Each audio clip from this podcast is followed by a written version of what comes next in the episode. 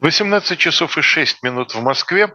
На YouTube-канале «Дилетант» программа «Параграф 43», программа, в которой два учителя бывшей 43-й школы, продолжающие в ней работать Леонид Кацва и уже закончивший в ней работать Алексей Кузнецов, обсуждают различные аспекты отечественной истории, применительно к их преподаванию в средней школе. Сегодня у нас третья часть мини-сериала, который мы назвали «Кроткое правление», имея в виду одно из распространенных эпитетов, применяемых к царствованию Елизаветы Петровны Петровны, кроткая Елисофет. Так вот, э, в прошлый раз, поскольку передача выходила под эм, светлый праздник Дня Святого Валентина, мы позволили себе его, так сказать, ее передачу подать в таком несколько облегченном э, виде, поговорили о характере Елизаветы Петровны, о ее привычках, о ее нраве, о ее, так сказать, повседневной жизни, развлечениях, особенно о фаворитах, разумеется, поскольку это составляет важную часть этой темы. Ну а сегодня мы опять возвращаемся на серьезный лад и планируем поговорить о э, внутренней политике Елизаветы Елизаветы Петровны, поскольку о внешней у нас в свое время э, был отдельный цикл передач, а вот о внутренней политике и две основные темы, которые сегодня будут затронуты, это э, взаимоотношения государства и церкви, религиозная политика Елизаветы Петровны и ее правительства, ну и экономическая политика, э, так сказать, все то, что связано с экономическим развитием России в середине XVIII века. Пожалуйста. Да, ну, конечно, больше будем говорить об экономике, но вот начнем как раз с религии, и это, пожалуй, тот сюжет, который не совсем укладывается лишь э, в понятие «кроткое царствование». Потому что э, как раз Елизавета Петровна э, в религиозном плане вела политику очень жесткую. Гораздо более жесткую, чем ее преслед предшественники, чуть было не сказал преследователи, вот чем ее предшественники. Ну, часть ее предшественников было ее да, преследователями. Да, да, я вот как раз Анну Ивановну имел в виду. Да. Э, вот. Э, она вернулась, в частности, к совершенно беспощадной борьбе с расколом, то есть со старобрячеством. Но дело в том, что Петр, насколько я понимаю... Вот, она же в, в этом дочь своего отца. Да, вполне. да. Но дело в том, что, как мне кажется, Петр Великий боролся со старобрячеством прежде всего из соображений прагматических. Ну вот они в армии служить не хотят, вот они от подати уклоняются и То есть как с антигосударственным явлением. Да, да, да, именно так. Э, он строил регулярное государство, в эту регулярность старообрядцы плохо вписывались. Что касается самой Елизаветы Петровны, то она борьбу со старообрядчеством вела, как мне представляется, из своего рода православной истовости. Причем э, гонения обрушились не только на старообрядцев, но и на другие христианские конфессии тоже. В частности, по-моему, это единственный случай в истории Российской империи, когда стали сноситься армянские церкви. Э, да, э, ну, то, что сносились мечети, это гораздо менее удивительно, потому что ну, э, ислам э, мог восприниматься как, э, так сказать, враг христианства, особенно в тех районах страны, где традиционной религией был как раз ислам, а Россия туда пришла как завоеватель и покоритель. Но вот снос армянских церквей – это, по-моему, исключительное событие, которому аналогов в русской истории нет. Э, началось преследование квакеров. Э, ну, квакеры, понятно, это конфессия или, как в России всегда говорили, секта не российского происхождения, а происхождения сугубо западного. Но она в Россию проникла к тому времени, и вот теперь на квакеров тоже начались гонения. Э, больше того, было разрешено к печати произведение с весьма своеобразной судьбой. Это книга, которая была написана еще местоблюстителем Патриаршего престола при Петре Великом, а именно митрополитом Стефаном Еворским. Э, книга эта называлась «Камень веры», и посвящена она была, э,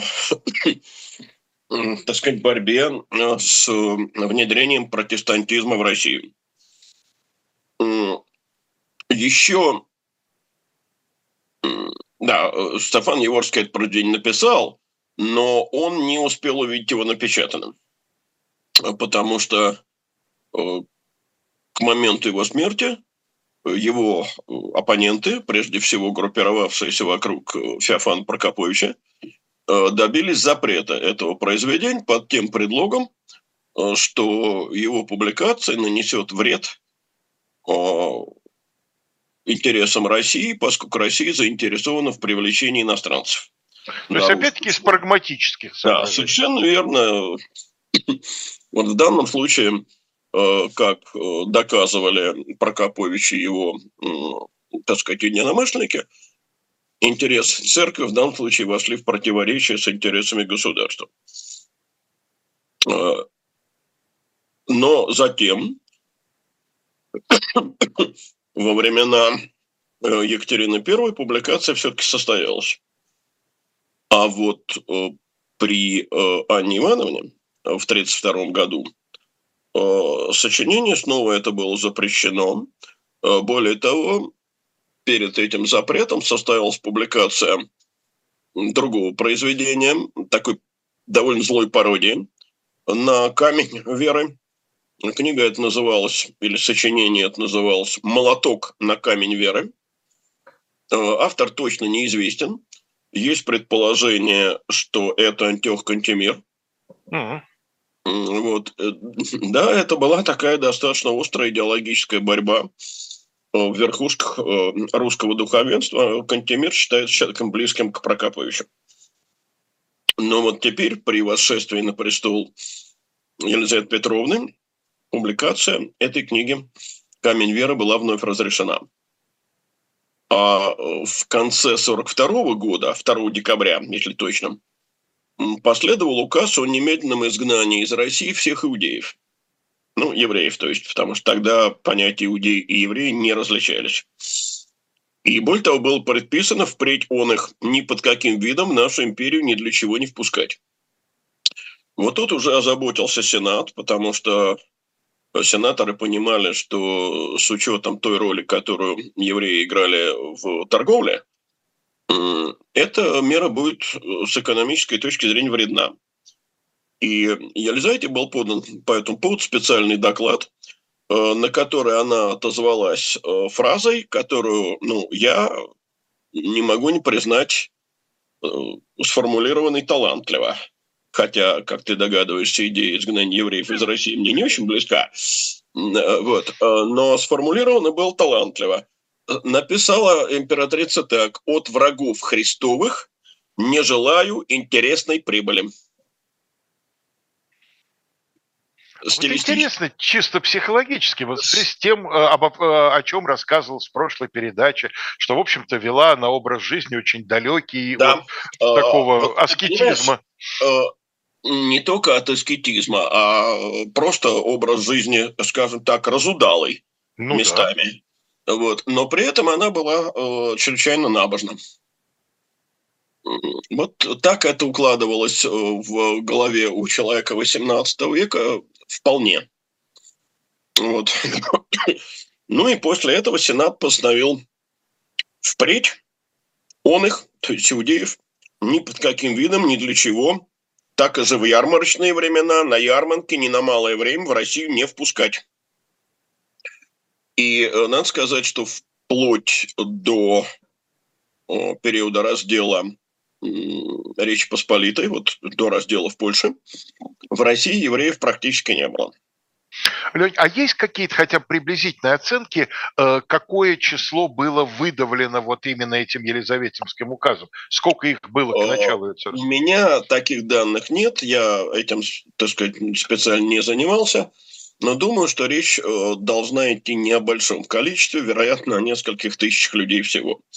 Потому что традиционно э, евреи не жили ни в России, ни в тех областях, которые были присоединены по итогам Северной войны, ну, может быть, за исключением некоторого числа в Лифляндии. Ну, вот на когда... западе Смоленской губернии какое-то количество могло проживать. Там, понимаешь, приграничье. Дело в, том, дело в том, что когда Смоленщина перешла в 17 веке в руки России, то подавляющее большинство тамошних евреев вынуждено было из России бежать. Ну, а те, которые, так сказать, не крестились и задержались, ну, давай, чтобы нам в эти сюжеты сейчас не уклоняться, скажем коротко, судьба их была печальна. Mm. Вот. И, в общем, значимого количества евреев до Екатерининского царствования в Российской империи не было. А, в 1943 году была установлена цензура Святейшего Синода на ввоз из-за границы а, любой литературы духовного содержания. И по докладам Синода а, были специально запрещены так называемые богопротивные книги. Богопротивные книги, я прошу прощения. Но надо заметить, что значительная часть духовенства – вот я бы сказал, что это как раз оппонент Прокоповича, вынашивали надежду на отмену синодальной реформы и вообще на восстановление патриаршества.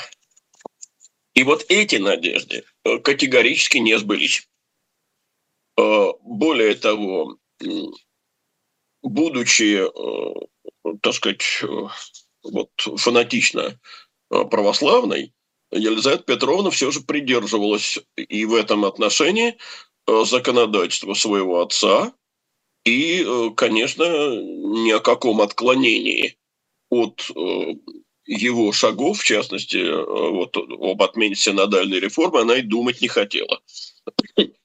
Были люди, которые надеялись на то, что с ее приходом начнется более либеральное отношение Э, ну, скажем, к ношению русского платья. В феврале 43 года э, Елизавета Петровна эти надежды разбила, издав специальный указ всякого звания российского народа людям, кроме духовных чинов и пашенных крестьян, носить платье против чужестранных, немецкое, бороды и усы брить, как в тех, имеется в виду, петровских указах изображено, неотложно, а русского платья и черкасских кафтанов никому не носить и в рядах не торговать под жестоким наказанием. Кстати, вот обрати внимание, мы тут часто ошибаемся, э, полагая, что э, русское платье положено было только дворянству, а на купечество не распространялось. Но видишь, вот э, русского платья и черкасских кафтанов не носить и в рядах не торговать. То есть горожане и в особенности купечество, тоже должны были носить немецкое платье. А исключение только для пашенных крестьян. Э, и не случайно, вот если присмотреться, то даже дворовых людей часто изображают с бритыми лицами. Э, в отличие действительно от крестьян-земледельцев. Мне показалось, Это правда, что... да. Нет, нет, я хотел сказать, что поразительно, что Павел Первый с его запретами там французской моды, круглых шляп, еще каких-то элементов, он жуткий мракобес. А вот Елизавета Петровна а никак никогда не упоминала. А понимаешь, в чем дело? Вот я про это даже в свое время написал в учебнике. Правда, сравнивал Павла не э, с Елизаветой, конечно, а с Петром Великим, э, при котором ну, гораздо более жестокие творились шаги. Ну, все-таки при Павле человек, который вышел э, в башмаках с лентами, а предписывал сносить башмаки с пряжками, могли оштрафовать. Или даже на некоторое там, время посадить под караул на пару дней. Но при Петре человек, который вышел бы в долгополом армяке, проставили в грязь на колени, отрезали ему эти полы как раз по колени, совали в руки, на уноси, иди себе. А, но дело в том, что изменилось общество. Вот э, я почему такое внимание всегда и уделяю Екатерининскому, и, кстати, Елизаветинскому тоже периоду, потому что мне кажется, что именно за эти два царствования, по крайней мере, дворянство осознало, э, что есть такая вещь, как частная жизнь. Вот э, современники Петра Великого и подумать не могли, что есть какая-то сфера, в которую государю-императору не следует совать свой длинный нос. Те самые два поколения непоротых дворян, только, да? ну, так сказать, их предшественники. Расширительно толкуем. Да, расширительно именно. Потому что если э, государь Петр Великий указывал, что пить надо не избитень, а пить надо кофе, ну, все послушно пили кофе. А когда примерно такие же указания стал раздавать Павел I, это воспринималось как совершенно нетерпимая вещь, как вмешательство в частную жизнь. Вот то, что англичане называют «мой дом, моя крепость». В конце концов, ну вот скандальная история с Павлом, когда он услышал э, в доме баронессы, я не помню сейчас, по-моему, Строгановой, значит, колокол – в три часа пополудни. Ну, э, он услышал просто колокол, он не знал, где звонят. Но был понятно, что колокол не церковный. Он послал узнать, где звонят, ему сообщили. И он отправил к баронессе Фельдъегеря гнев, с выражением своего гнева не на то, что звонят, а на то, что она так поздно обедает. И приказал впредь обедать в час. И это приводится как пример совершенно безумного произвола. Но при Петре это было бы воспринято, ну, с почесыванием боков, конечно, и с кряхтением, но совершенно нормально и послушно. Общество меняется. Правда воли монаршей. Да. да. В связи с упомянутым уже ныне да. Прокоповичем. Ну, э, а теперь, наверное, нам действительно следует перейти к политике экономической. Э, первые шаги э, Елизаветы Петровны в этом отношении были скорее пропагандистскими.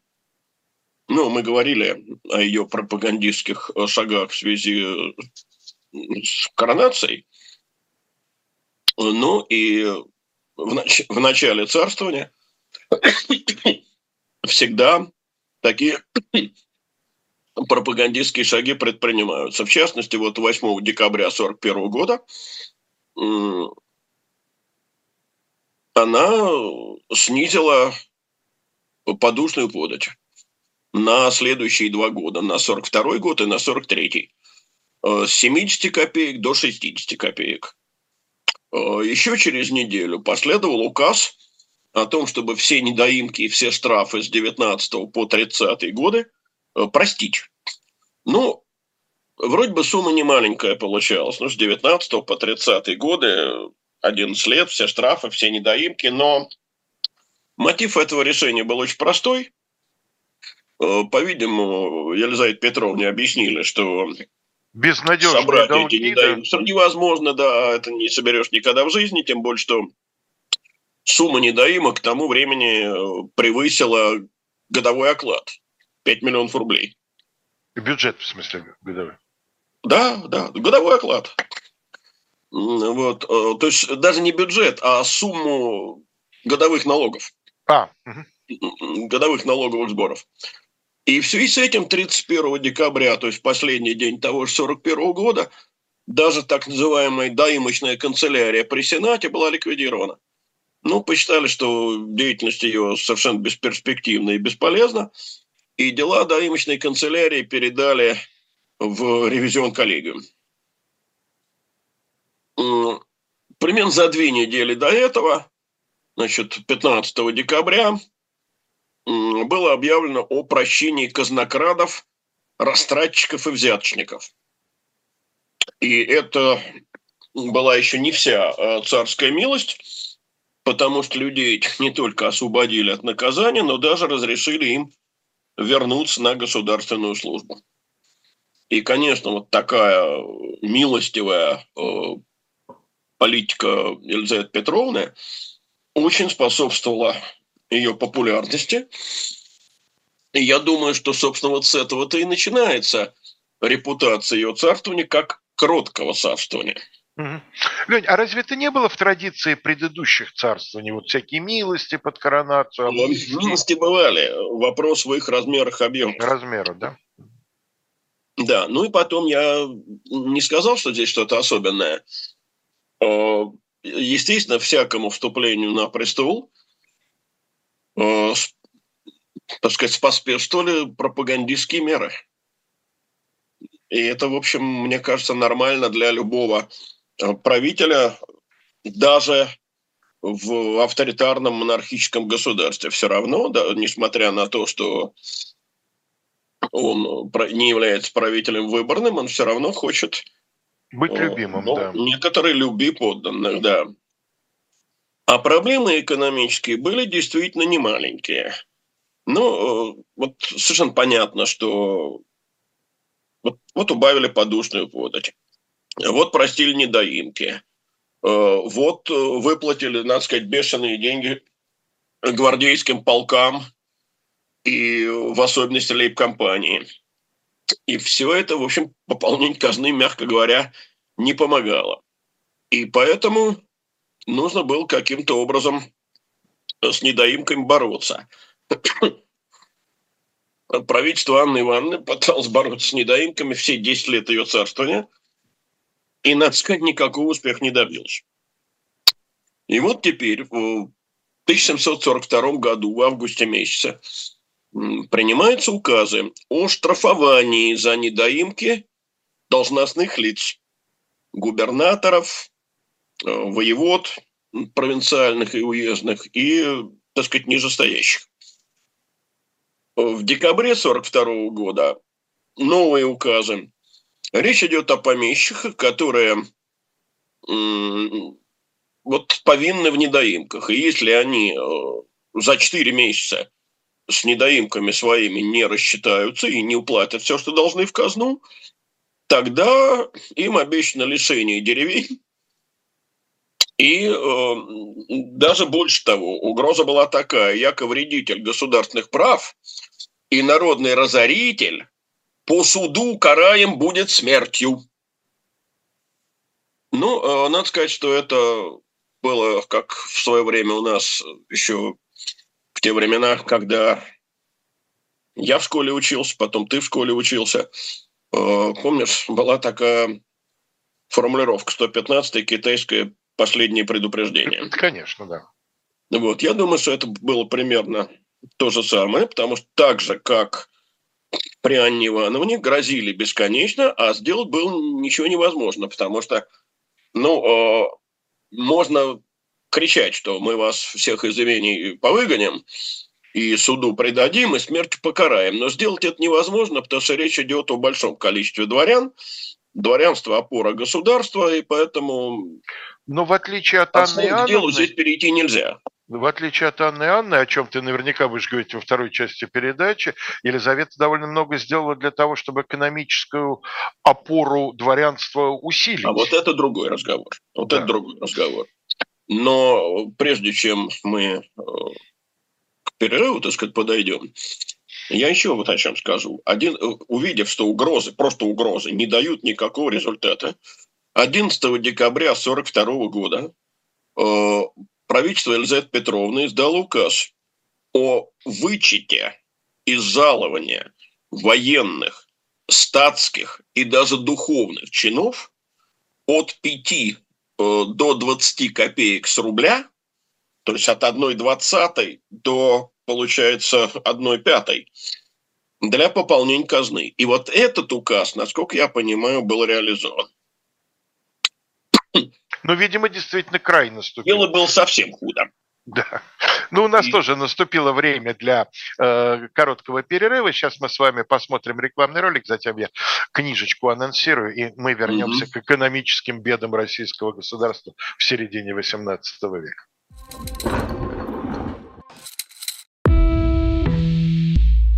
Вы лучше других знаете, что такое хорошая книга.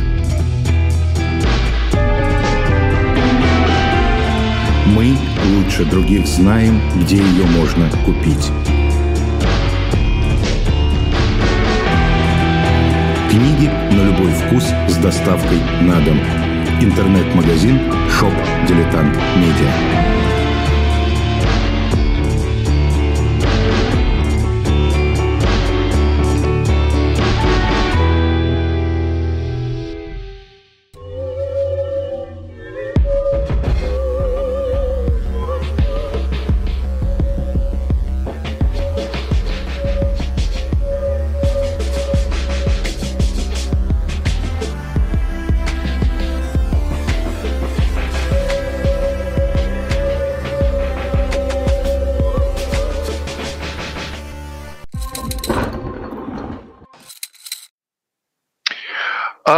Уже не первый раз, э, по крайней мере, я точно второй, предлагаем вам э, книгу, которая, я думаю, вызовет такие устойчивые ассоциации у людей моего поколения и старше. Это связано с тем, что в свое время чрезвычайно, чрезвычайной популярностью пользовался многосерийный художественный фильм, как тогда называли сериалы «ТАСС уполномочен заявить». Мы предлагаем вам на shop.diletant.media воспоминания женщины, которая принимала совершенно непосредственное участие в той части событий, изображенных в этой книге, которые, как сейчас говорят, имеют под собой некоторую документальную основу. Речь идет о э, книге профессиональной американской разведчицы Мар Марта Петерсон. Э, книга называется в русском переводе «Вдова-шпионка». Вот в заключительной десятой серии ТАСС уполномочен заявить, э, на месте э, киношного персонажа, атташе по культуре по фамилии Лунц, если не ошибаюсь. в реальной жизни на мосту была именно она, именно она была задержана сотрудниками КГБ в момент, когда она пыталась, соответственно, вынуть так называемую закладку. Вот. И, э, соответственно, вот э, ее воспоминания, где большая часть э, действительно посвящена ее периоду ее работы в Советском Союзе, но там не только Советский Союз, у нее вообще довольно бурная биография. Начинается все с Лаоса, с той не очень у нас известной, на самом деле, достаточно страшной войны в каком-то смысле, не намного лучше, что называется, известной вьетнамской и так далее. Кстати, опять же, вспоминаю все того же Юлиана Семенова, на меня в свое время произвела очень большое впечатление его документальная книга «Он убил меня под Луан-Прабангом», как раз посвященная вот событиям той самой Лаосской войны. Ну вот, так что обратите, пожалуйста, внимание на это, ну и кроме того, обратите внимание на то, что на сайте shop.diletant.media там э, новый механизм, новый упрощенный вариант э, подписки на э, журнал «Дилетант». Соответственно, подписаться стало еще легче. Ну, а мы возвращаемся в Россию середины XVIII века. Ну, и вот возвращаясь, мы начнем с того, что в сентябре 1942 года Сенат представил императрице доклад с выводом о необходимости проведения новой ревизии. Причина массовой побеги бежали крестьяне во многом потому, что они не могли платить подати на основании прежних ведомостей, там у многих состав семьи изменился – и сенатский доклад э, подчеркивал, что ревизия необходима для того, чтобы, во-первых, помещики перестали принимать беглых, а также, вот это интересный мотив, э, для того, чтобы освободились бедные и неимущие помещики.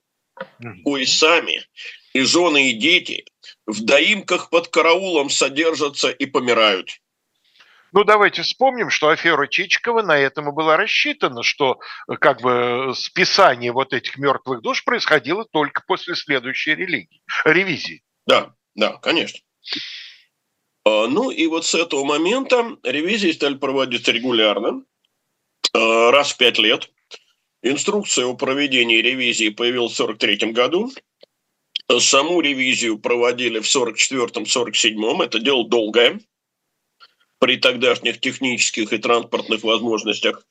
И поэтому сбор податей на основании новых данных начался только в 1947 году. И вот тут правительство поджидало неожиданная радость.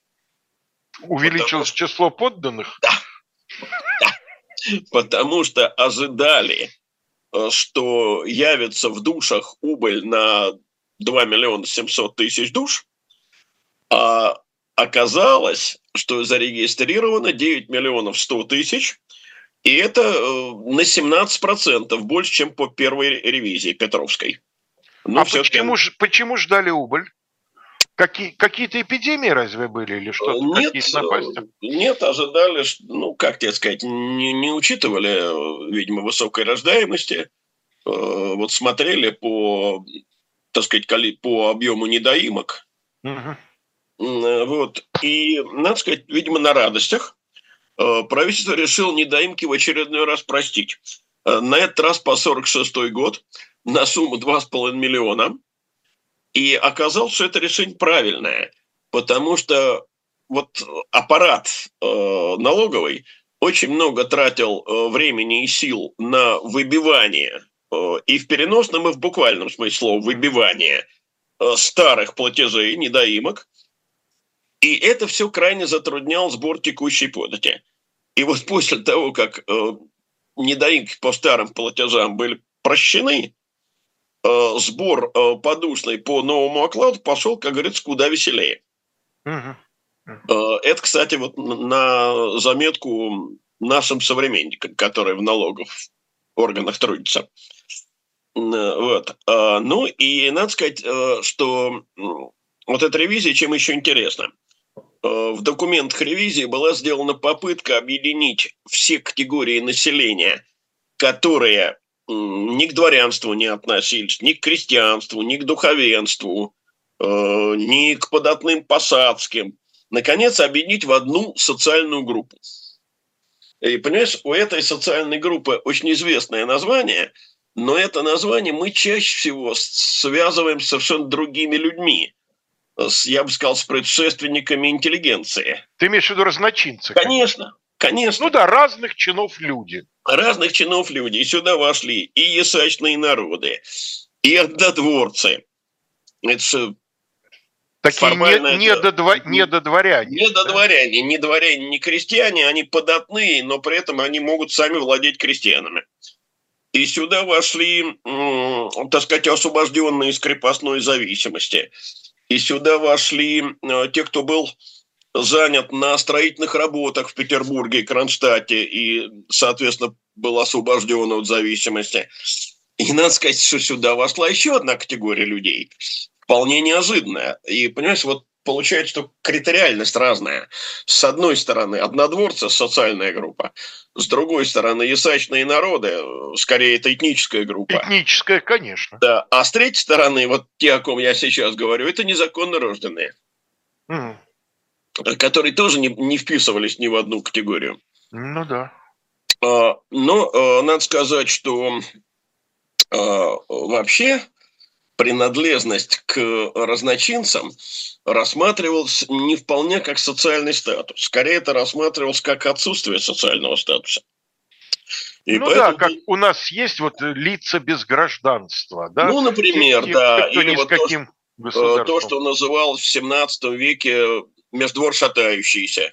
Угу, угу, Ну вот, и был предписано их записывать либо в посад, либо отдавать военную службу либо отдавать на фабрики, либо помещикам.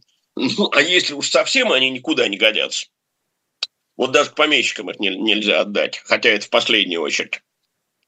То есть инвалиды, убогие, совсем mm-hmm. глубокие старики, таких в богадельне.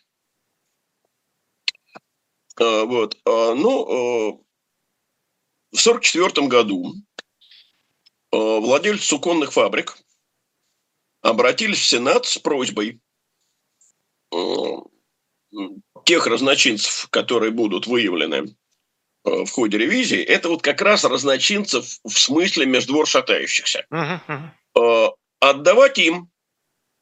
Почему? А потому что рабочих нет. Вольных, жаловались они, набрать негде. Продажных без земель и особенно малолетних набрать негде помещики своих людей или крестьян не продадут, кроме негодных. Угу. Вот. А при этом надо понимать, что такое суконная промышленность. Это, нам кажется, что эта отрасль такая не стратегическая. Да ничего подобного. Она такая же стратегическая, как э, металлургия. Потому что все Армию мундиры... одевать же надо, конечно. Все мундиры суконные. То да. есть это в чистом виде отрасль, работающая на армию на штаны полотно, а все, что выше, сукно. Ну, конечно. рубаха полотно, штаны, ну, да, кстати, да, часто да. бывали тоже суконными, особенно зимние-то.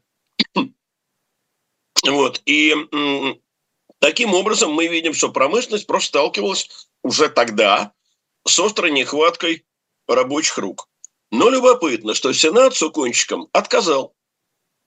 Отказал, потому что инструкция о проведении ревизии э, э, предусматривала в первую очередь записывать разночинцев в посад или военную службу, а фабрикантам или помещикам отдавать, э, так сказать, в последнюю очередь. И, в общем, э, мы видим, что увеличивать число крепостных правительство, вопреки нашим частым представлениям, совсем не стремилось. В 1944 году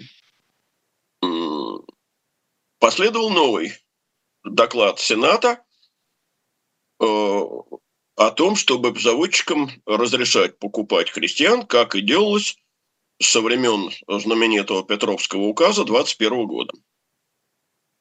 И Елизавета этот доклад Сената утвердила. То есть заводчики, не дворяне, могли покупать деревни к заводам. Но постепенно это право стало ограничиваться. Э, вот позднее, в 1952 году, э, было поставлено право покупки деревень к заводам в зависимости от объема производства.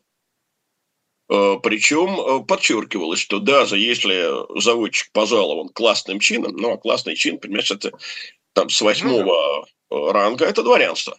Да. Нет, оказывается, их тоже это касается. И объяснено это было в указе так. Для того, что они в те чины пожалованы не из таких служителей, о которых в табеле о рангах явствует, чего ради и такого дворянства, о каких в табеле о рангах в 11 пункте изображено, иметь им не должно, потому что они ни в какой службе, то есть воинской, статской или придворной, не бывали. И это, конечно, удивительным образом напоминает о дворянстве шпаги и дворянстве мантии. И мантии, конечно. Французском, да, когда дворянин шпаги на дворянина мантии только что не поплевывал с высоты своего роста. То есть они настоящими дворянами не считались и приобретать могли посессионных, а э, крепостных покупать не могли. Я позволю себе все-таки, поскольку у нас передача такая школьная, учительская, Э, напомнить, что посессионные крестьяне могли приобретаться именно не в собственность владельца завода, а, а к в заводу. самого завода. Да. То есть они средства производства такие. Да, да. И они не могли поэтому продаваться без завода. Угу. И завод без них не мог продаваться. То есть они принадлежность предприятия. Э, и в этом смысле они, кстати, были в несколько более выигрышном положении, потому что вот когда началась практика продаж крестьян без земли, она с 30-х годов э, развелась, то посессионных это не касалось.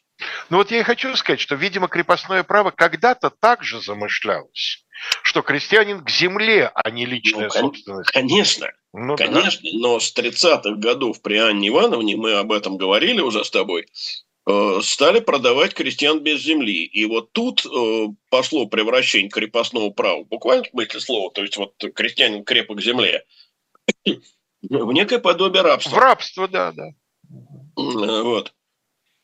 Ну, а годом позже, в 53-м, последовал указ, предписавший оставить на таких предприятиях лишь указанное число э, крестьян, Правда, это касалось на сей раз не посессионных, а приписных, то есть государственных крестьян, которые были приписаны к частным предприятиям, как правило, не купеческим, а предприятиям, которые принадлежали там сановным людям, а, для выполнения тех или иных работ. Так вот, было э, указано оставить только определенное количество крестьян, а остальных перевести на казенные предприятия. Э, чтобы они работали уже непосредственно на казну, а не на частных владельцев, тем больше бывало, э, что льгота давалась когда-то, а пользовались ей уже не заслуженные э, люди, а их наследники. Ну да.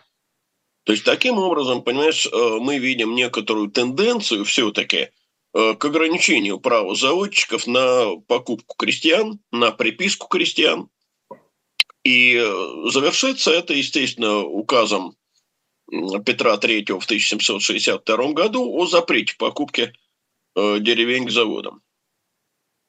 Э, снова это разрешит только Павел I.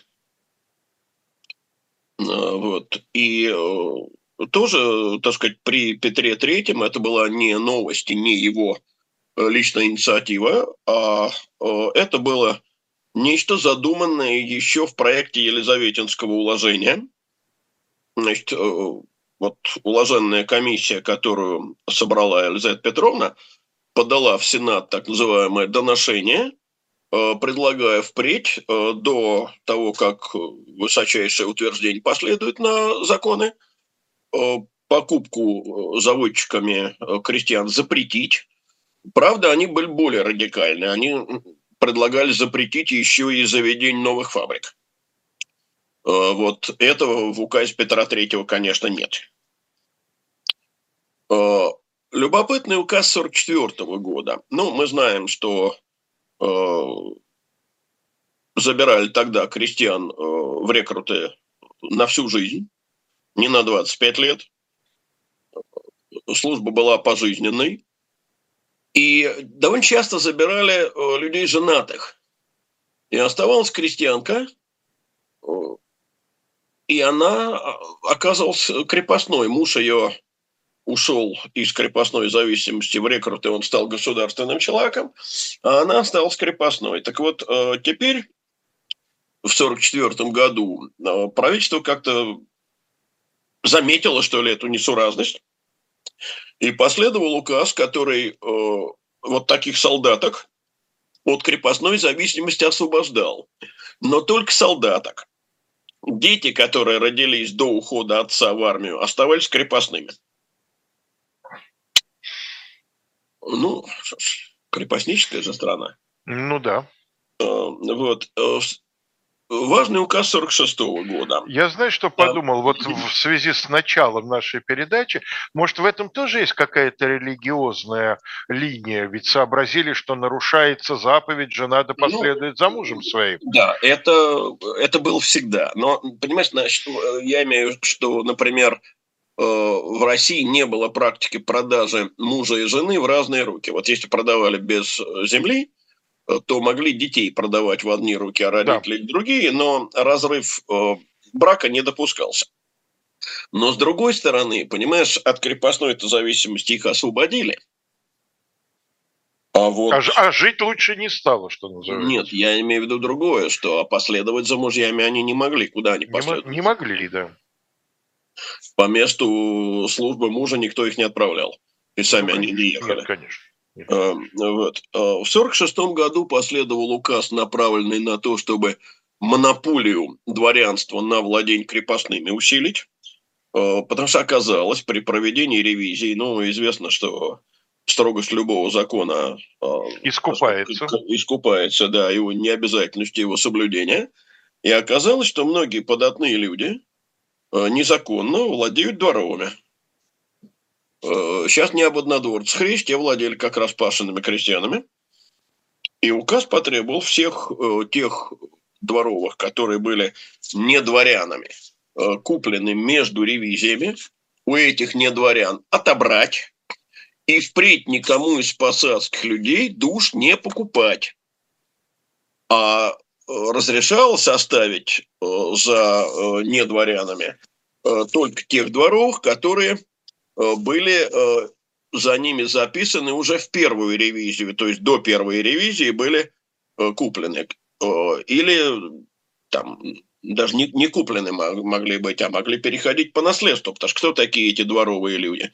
Это бывшие холопы, ну, да. которые в ходе податной реформы просто были переведены в дворовые люди. И указ гласил впредь купечеству, архиерейским и монастырским слугам и боярским людям, и крестьянам, обрати внимание, что слово «боярским» все еще благополучно применяется, а, значит, и написанным а, к купечеству, и в цех, также казакам и имщикам, и прочим разночинцам, состоящим в подушном окладе – людей и крестьян без земель и землями покупать во всем государстве запретить. И крепостей он им нигде не писать. А куда девать отобранных? А отобранных э, положено было либо записывать в посад, либо передать в государственные крестьяне, либо отдать помещикам. Э, вот, э, ну, прошла ревизия, и вопрос о незаконном владении крепостными на время был забыт, потому что актуальность утрачена. Как потом доедем? Доехали в 50-х годах. Дело в том, что стали готовиться к так называемому генеральному межеванию, угу. то есть проверки всех земель. Само генеральное межевание проводилось гораздо Уже позже. при Екатерине, конечно. Да, с 65 -го года оно началось. Угу. Вот. И в 54 году опять появляется инструкция. В ней повторялось, кто имеет право владеть крепостными. Соответственно, вот все эти посадки, разночинцы и прочее э, должны были со своими крепостными расстаться. И выходит указ, предписывающий всем, кто незаконно крепостным владеет, в течение полугода им продать. И даже тем, кто был вновь произведен в обер-офицерские чины, ну, обер-офицерские – это, насколько я понимаю, вот до штабс-капитана. Включительно, да. Да, да. До восьмого класса. С да, 14 до 8. Ну, совершенно верно. Так называемые низшие офицерские чины. Э, вот. Им э, тоже было запрещено э, приобретать крепостных, потому что хотя дворянский чин давался на военной службе с 14 ранга, но вот это тоже, так сказать, не настоящие дворяне. Два э, любопытных указа в 1947 году были изданы. Они подтверждали петровские правила о записи крестьян в посадские жители. Значит, э, в посад, во-первых, записывались торгующие крестьяне, торгующие в городе. Э, при этом у них должен был быть оборот ну, от 300 до 500 рублей. Ох. Да, то есть а, это как торговляшка не мелкая, да. Оборот, это не прибыль. Но все равно, я понимаю, не прибыль, но все-таки. Значит, почему до 500? Потому что свыше 500, э, извольте купить что? А до 500, значит, они могли оставаться крестьянами. И вот с этих записавшихся в посад э, следовало брать э, так называемый 40-алтынный оклад. Напоминаю, что алтына... Ру, рубль 20, да? Рубль 20 получается, да.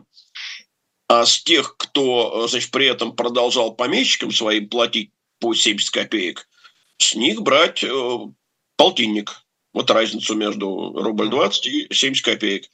Дабы с них объявленный положенный с купечества 40-алтынный оклад в казны я императорского величества сполна доходил без убавки. Так что первым делом государство заботится о пополнении казны, естественно. Ну, наконец, в 60-м году, 13 э, декабря, принят э, печально знаменитый указ о праве помещиков ссылать своих крестьян в Сибирь на поселение. Э, конечно, этот указ, с одной стороны, очень усиливал владельческие права помещика – то есть помещик по отношению к своим крестьянам получал дополнительный очень серьезный рычаг воздействия. Но есть у этого указа и другая сторона, э, о чем историки давно уже пишут. Дело в том, что отправленные в Сибирь э, крестьяне э, отправляли только работоспособных до 45 лет. Старше нельзя было этого делать. Жена при этом должна была следовать за мужем. То есть это не то, что человека отправили в Сибирь на поселение, а жену оставили. Нет, отправляли таким образом семью. Но это заселение, колонизация Сибири. О, Конечно. Это, во-первых, колонизация Сибири, а во-вторых, следует еще одну вещь учитывать, понимаешь? Дело в том, что они же там оказывались государственными. Да. Положение... И рано или поздно доход э, начинали приносить.